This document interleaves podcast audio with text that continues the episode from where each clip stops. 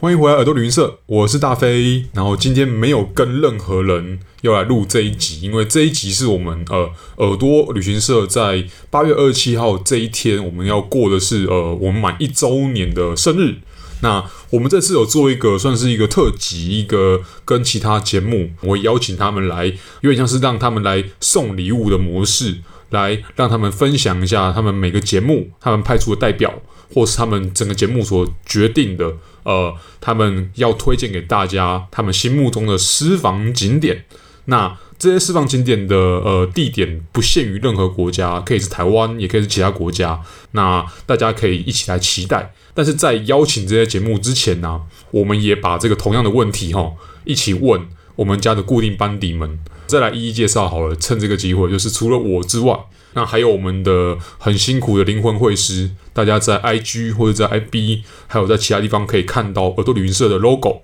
跟常常会有主题的那个图片，都是苏云 Sylvia。然后他今天要来推荐日本宫城藏王狐狸村，哇！然后 Sylvia 这边留给我的那个关于这个景点的介绍是，有满满的真实的狐狸可以看。然后还可以在当地，呃，在那个地方去抱一抱那个小狐狸宝宝，非常非常的疗愈，这样子。好，那类似像这样的模式啦，那我会再继续一一介绍下去。那因为疫情的关系，我们没有办法，就是大家一起聚会，一起来来轮流分享那个每个人的私房景点。但就是这次还是由我来先做预录的方式，来帮我们家固定班底就一一讲出来，这样子。好，下一位是 Eva。伊娃伊娃其实蛮有趣的是，他推荐了一个他当时在德国的各地在旅行的时候，他在慕尼黑所喝到一家啤酒馆，但是他其实并不知道那家啤酒馆的那个名称，但是他对这个酒馆的印象非常非常深刻，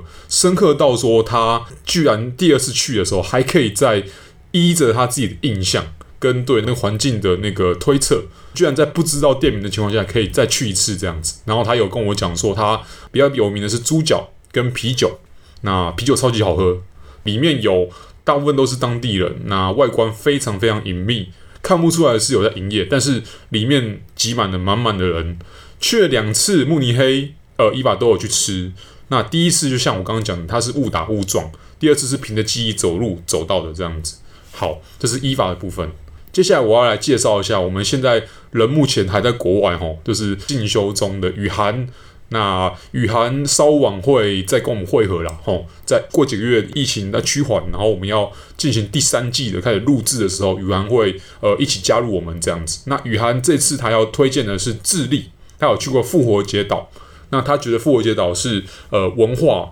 跟海岛还有沙滩都一应俱全，而且。本身它又是火山地形，所以它是一个非常非常特殊的一个环境。那一次可以满足刚刚讲的这些要件，他觉得非常非常的厉害。那也要推荐给大家听众这样子。再来继续，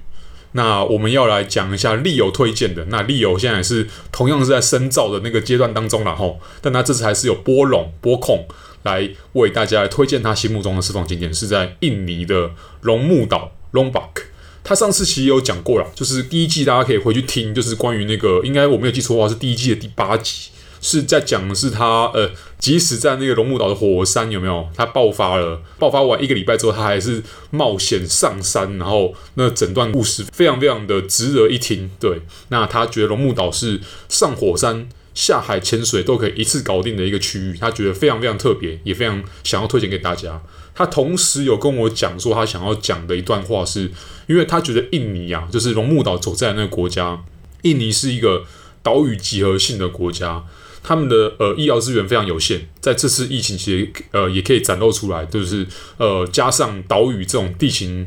就是地形式的隔离啊，吼，是生物突变比较明显的环境，所以其实不太容易控制疫情，所以他的建议是以未来去旅游的难易度来说。他觉得想要跟大家推荐印尼的原因，是因为如果当下呃你有去到印尼比较安全的地区来讲的话，能去就要赶快去。他的想法是这样子。好，接下来继续，我来帮 Shafi Shafi 来讲一下，就是 Shafi 他推荐的是韩国的内藏山。呃，这个内藏山、内藏山，这我可能稍晚我会再请教一下，到底它字怎么念？那那个字是那个唐三藏的那个藏。好。那这个地方是他觉得这里的枫叶啊非常非常漂亮，不输给日本。还有当地就是泉州，就是全罗道了。那那个韩屋村所盛产的米酒叫做母酒，就是妈妈那个母酒。他当时跟他妈妈呃一起去这个地方，然后很累的爬完山之后，到了一间寺庙。那那个寺庙的庭园有美丽的枫叶，枫叶下竟然有小贩有贩卖那个韩式煎饼，他们可以一边吃着煎饼配刚刚提到的母酒，是非常幸福的一件事。爬完山还可以。在呃继续吃，就是首尔也没有的东东酒，这是另外一种酒。那可能有去过韩国的呃听众可能会有印象，就是也是那种甜酒类的，就当地的酒类啊。那我觉得这样子挺吸引人的。那我会想要说，以后去韩国的时候，搞不好可以去试试看，就是在内藏山这个地区。好，然后再来是来轮到我们的 Wayne。Wayne 他在第二季比较少出来，但是他其实呃是我的老同学，同时他也是有满满的旅游经验，我们都把它当成是压箱宝，我们还没有展露出来，大家可以期待第三季他的表现。那他这次要推荐的是肯雅，他有爬过那个就是非洲第一高峰吉力马扎罗山的山顶，他说清晨六点的时候，他抵达了吉力马扎罗山的五千八百九十五公尺的山顶。寒风刺骨，让 Way 锥心刺骨啊！但是比起三级警戒两月在家无聊到死，他宁愿在非洲最高峰上面被冷死。